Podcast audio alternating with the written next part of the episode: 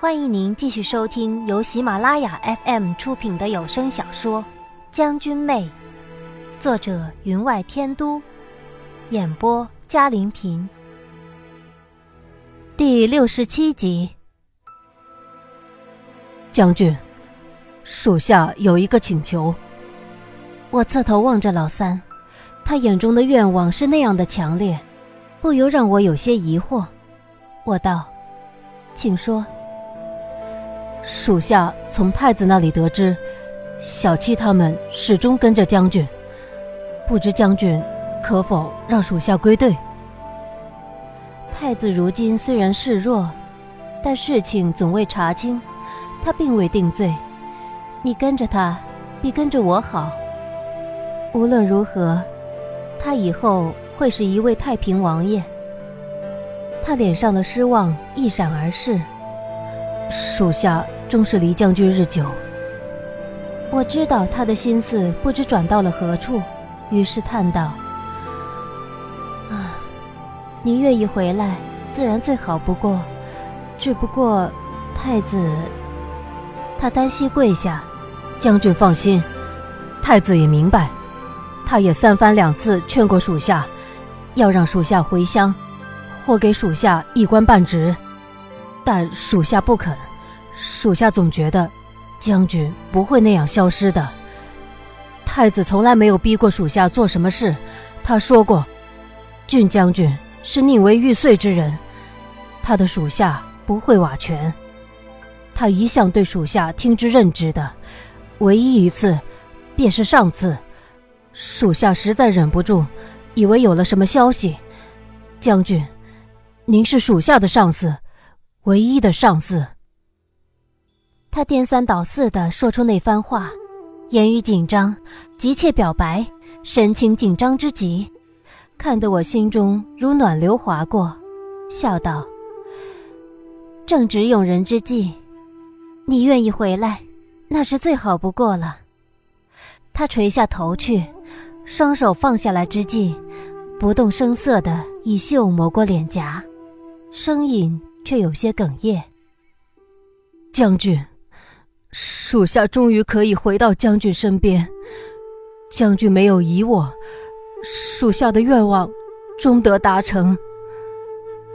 他跪着的地方，有一株小草从石缝中挣扎而出，青石板上的青苔在黑夜之中浓如泼墨，映入我的眼帘，只觉沉郁惨淡。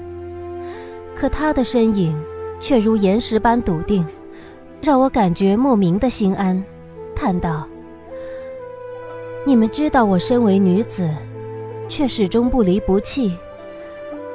或许你们，才是我的希望。”老三抬起头道：“将军，无论你是何种身份，但将军便是将军，骨子里面是永不能改变的。”无人能替。他不善言辞，让他说出这样一番话来，却是为难了他。我听出了他言语之中的劝慰和感伤，只道：“只是连累了你们。”他忽然抱拳向我行礼，道：“将军这就错了。我们戚，呃，几人，从未有如此感觉。如果不是将军领兵。”我们怎么能在战场快意杀敌，百战百胜，受万军敬仰？如果不是将军，小人不过是一名庸庸碌碌的手艺人而已。那两年的荣耀，是我们一辈子中最好的日子。何况，古来征战几人还？这本就是从军入伍之人必然的结局。淡淡的月光，洒在他布满伤痕的脸庞。那些狰狞的伤口，在月光笼罩下，仿佛素白的织锦上织出的暗花，只觉柔和温暖，能在冬日霜雪之际，悄悄地温暖心房。因是旧城，城中杂草丛生，蝉鸣之声时弱时强，远处天边，浮云聚散相离。忽然之间。我感觉到脚底青石板路微微的震动，老三脸上一愕，显然也听见了，他想伏地而听。我道：“不用听了，他带人来了，九匹马，却只一种足音，是八郡。”老三脸上担忧更甚，将军，要不我送您走？你先走吧，和小七联系，一切依照我们以前定好的规矩。我将小七的联络地点告诉了他，老三无法，还想再劝，我却不再看他，他只得半跪行礼道：“将军，保重。”他的身形刚消失在屋宇残瓦之间，三重门前就进来了九匹骏马。夏侯商看我站在院子中间，他一挥手，那八匹马便四散消失在每扇门后，显然是去查找劫持我的人等。淡淡的月光照在他身上的紫袍上，让他如一块紫玉，在夜色中散出光芒。他的表情未变，眼里却有丝焦急，跳下马来，来到我的身边。你可有受伤？我这才发现，他话语不多，却不知不觉间便让人产生了好感。他见了我，其他什么都不说，却先问我是否受伤。如在平日，我必会微微有些感动，可今日。却只觉得厌烦到了极点。望着他俊美如昔的面庞，却升起一种无法言说的疲累。我这才明白自己的心。原来，我是在心底里不愿意与他为敌的。什么时候开始，他孤寂萧索的身影，便停驻在了我的心中。我独自一人被留在这里。说什么也是一个极大的破绽，可此时我却想看看，他会怎样处理这个破绽，是否还像以前一样不动声色。妾身被人骗出了后门，一醒来就发现来到了这里，妾身在这里走了许久，也没有走出去。王爷，幸而你来了。他眼中疑惑未散，却道。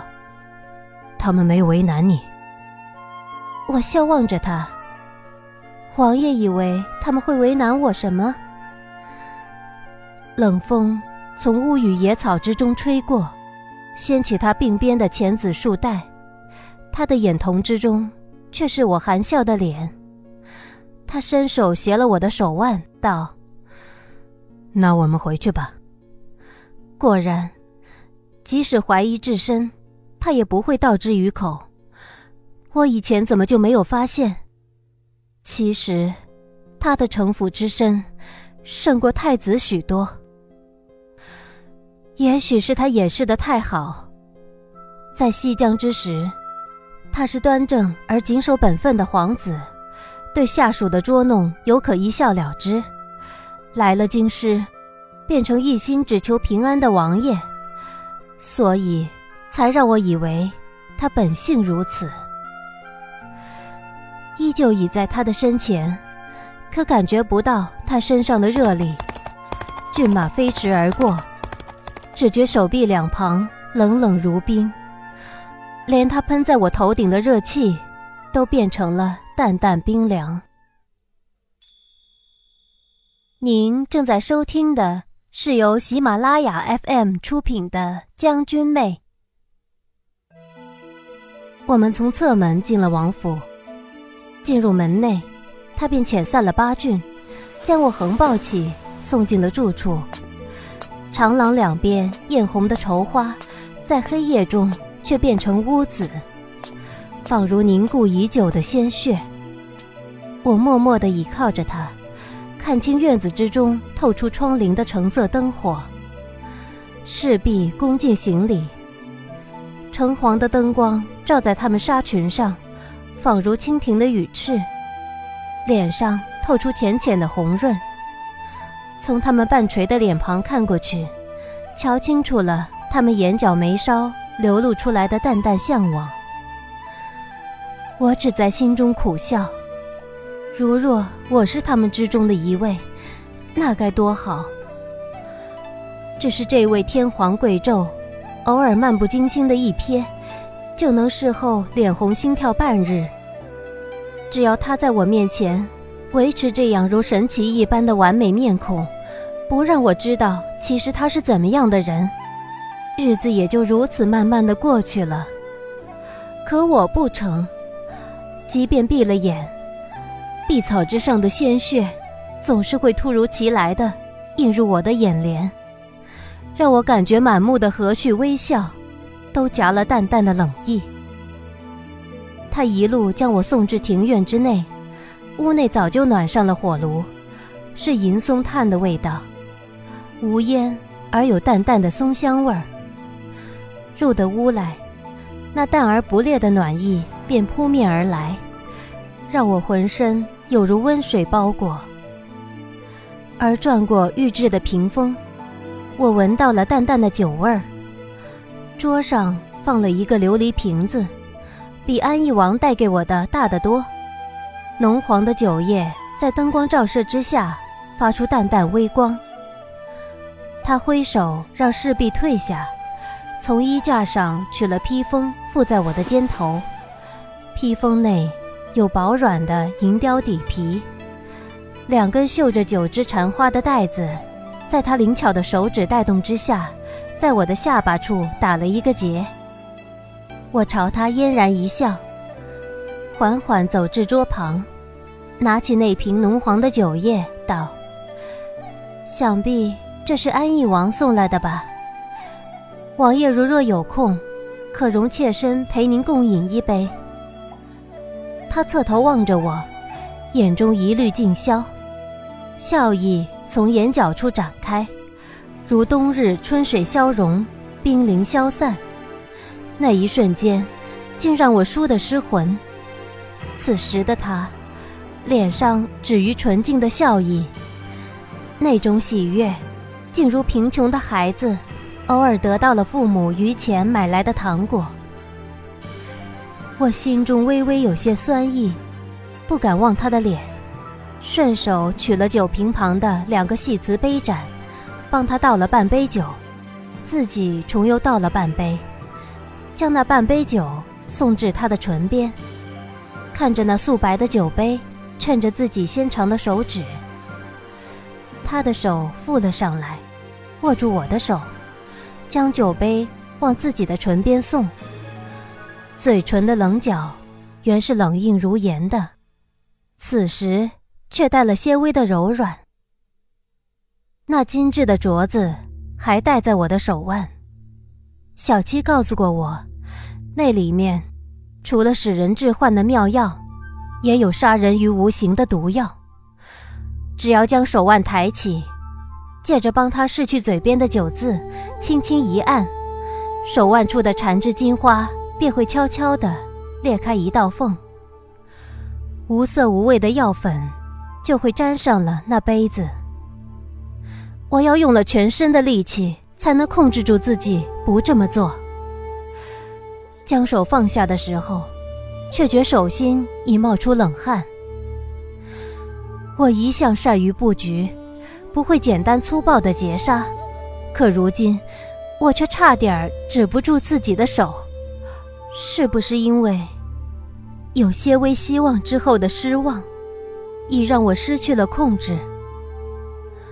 是什么时候，我已然对他有了希望？本王让人炒了嫩藕肺片，是让人挖了离宫河池里的新鲜藕筋制成。你尝尝，融融的笑意依旧浮在他的眼底，如这瓶酒内醉人的酒，让人一望而熏然。我瞧见了他对面那名侍婢脸色更红，可我却只觉厌烦，几乎忍不住想将这满桌的佳肴掀翻了。我夹了桌子当中那个藕片入口。细细的嚼了，笑道：“王爷对妾身真好，是否因为妾身和俊少将有些关联呢？”我眼里露出缅怀之色。如果俊少将还在，他定会感念王爷这片心的。他的笑意在眼中凝止，渐渐冻成哀痛，慢慢的道：“不光如此，本王其实……我与他之间各自表演，沉浸于自己的剧情，以为对方不知，可其实不知道的。”却是自己而已。我浅饮了一杯琼浆，看见窗外的明月，干净的如用水洗过的镜面，轻声道：“我带齐部落人马，将他从马下救起的时候，以他如此高的武技，无比的忍耐力，也忍不住痛的叫出了声。我将他抱上我的马背，听到他咬牙笑道。”落日霞，如果你一刀刺死了我，便什么仇都报了。他痛得在激我杀了他。我犹记得，他额头冷汗如浆，片刻之间便浸湿了整件衣衫。原来他中的，并不是什么蒙汗药，却是连草食部落都查不出来的奇毒。王爷，您说。阿玉这样面对着如临敌手都会笑着的人，临死却落得这样的下场，他可不可怜呢？酒杯在他手里捏得粉碎，他犹不觉，只是呆呆的望着窗边雕的镂空花纹。刚刚眼底尚有的笑意，如春雪般消融，只剩寒冷。我恍若不知。只道，王爷，别谈他了。听闻王爷近日便要大婚，妾身在此预祝王爷从此圆满幸福。他倏地回过头，眼神游移不定的望了我，道：“其实本王，王爷，不知皇上找到草食部落的人没有？妾身希望他们没有被找到，妾身闯下来的祸。”便由妾身一人承受吧，只希望皇上仁慈，能留妾身一个全尸。我堵住了他所有没说出口的话，浅浅而笑，告诉了他我所有的打算。就让我以落日霞的身份，消失于人们的视线之中吧。如果他对当年的俊撵玉还有些微的愧疚，就睁一只眼闭一只眼的。让我去吧，这是我对他最后的一线期望。他抬头望着我，眼眸坚如磐石，神色中透着一股执着。你放心，本王将一切都打算好了，没有人会知道你是草食公主落日霞。皇祖母会让宁家的人收了你。这场婚礼只是为你举行。你将成为本王的正妃，没有人再伤害得了你。心中仿佛有一块地方碎裂了，让我的心一阵阵的绞痛。他终究是彻底粉碎了他在我心中的影子。那独自居于高台饮酒的皇子，却始终只能居于高台，即使那高台。只剩凛凛烈风。我浅浅的笑着，眼中露出了惊讶。王爷，妾身真值得你如此。他握住我置于桌面的手。你，值得本王用整个江山去换。我垂下眼，看见他小麦色的手覆盖在我的手上。只能看清他手掌底下一抹浅浅的柔白，低声道：“王爷欣赏的人，不是俊撵玉吗？”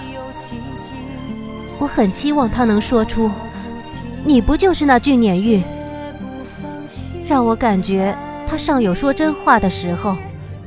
他对于我，不总是欺骗。可他却道：“本王总是要澄清的。”与其是别人，还不如是你。我唯有叹道：王爷总是将阿玉的一切假设在妾身身上，可王爷忘了，妾身只当阿玉是我的夫君。他的手不由自主地握紧，将我的手捏得生疼。见我皱了眉头，才又松开，道：“草食部落与朝廷早已达成睦邻友好协议，父皇也不想因此发生冲突。如果草食部落愿意走出沙漠，父皇应承，愿给他们划出一块丰美之地。如若你留在本王的身边，成为本王王妃，你的父王母后会以你为傲的。”不动声色的要挟利用，也许这才是他真正的面目吧。在轻言浅语之间分析得失利害，让人不自觉的想按他的要求行动。原来我怎么就完全看不清他的本性呢？我低声道：“可我的父王母后已认不出我来了。改名之后。”我还是落日霞吗？无论你姓什么，你还是你，至少在本王心中，从来如此。听众朋友，本集的将军妹就播讲到这里，感谢您的收听，更多精彩有声书，尽在喜马拉雅。